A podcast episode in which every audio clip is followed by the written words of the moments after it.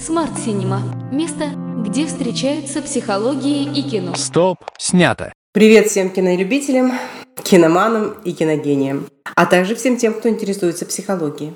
Меня зовут Елена Павлова, я психолог, синемолог, автор методики Smart Cinema. Я использую кино как тренажер, помогаю вам достигать самых высоких целей и решать самые трудные задачи.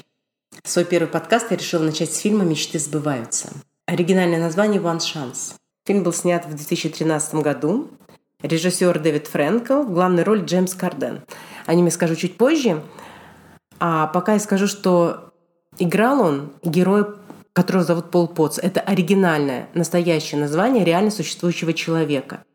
В 2007 году Пол Потс будучи менеджером по продаже мобильных телефонов из такой совсем-совсем-совсем глубинки, британской, правда, прославился на весь мир благодаря участию в национальном шоу «Минута славы». Он исполнил знаменитую арию Пучини э, «Ниссан Дорма». Кстати, я очень часто говорю, что это рекордсмен по музыке среди фильмов, которые говорят нам о любви. Так вот, он исполнил арию из оперы Пучини и покорил слушателям своей невероятной природной силой голоса. И что называется, из-под плинтуса в космос.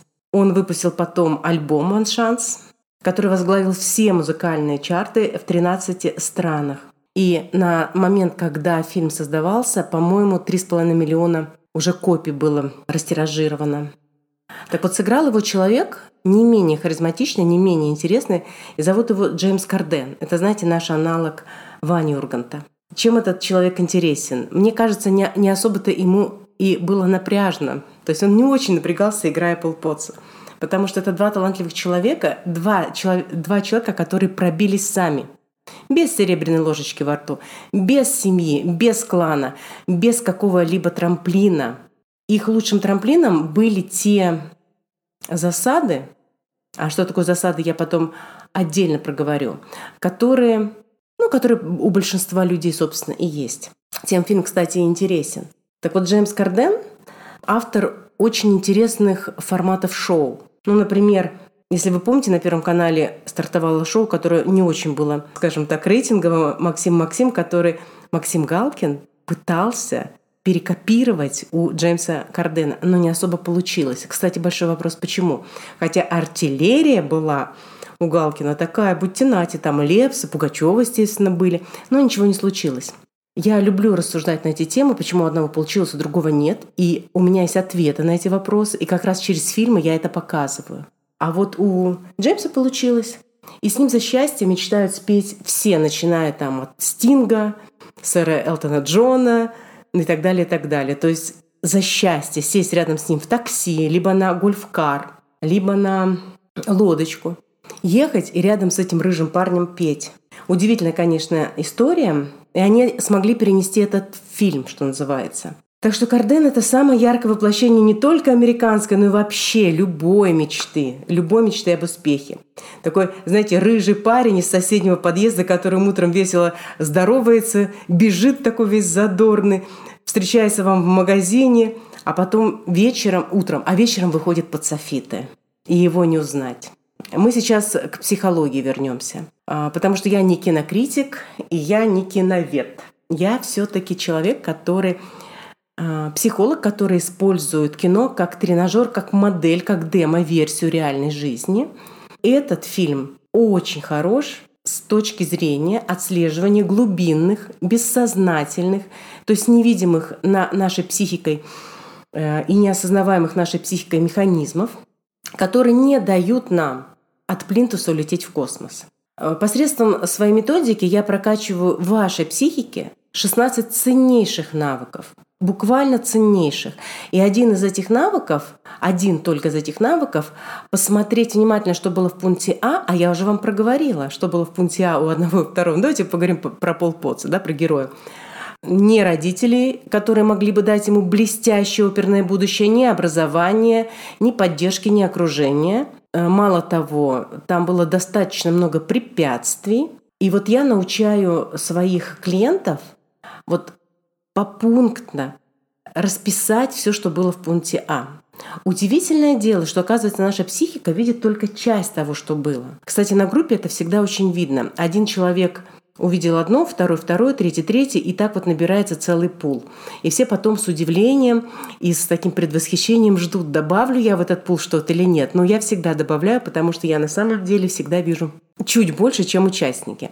И пункт Б – это то, что в конце получилось на выходе. А у Пол Потса я уже проговорила моменты 3,5 миллиона копий. Дважды он выступал перед королевой, а дальше я не буду скрывать все карты, потому что я очень сильно не хочу чтобы люди, которые придут ко мне на сеанс, неважно онлайн или офлайн, чтобы эти люди обделили себя инсайтами. Я на самом деле достаточно сложная ситуация, потому что если я вам раскрою все карты про этот фильм, то вам вообще будет неинтересно на нем тренироваться. Дальше смотрите, после того, когда мы увидели, что было и что стало, нам важно вычленить алгоритм.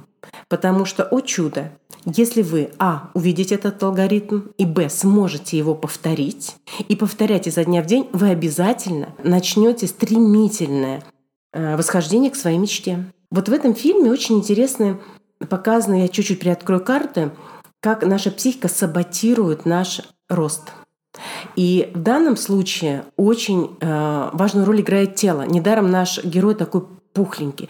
Кстати, э, Джем, Джеймс Карден тоже не очень худенький.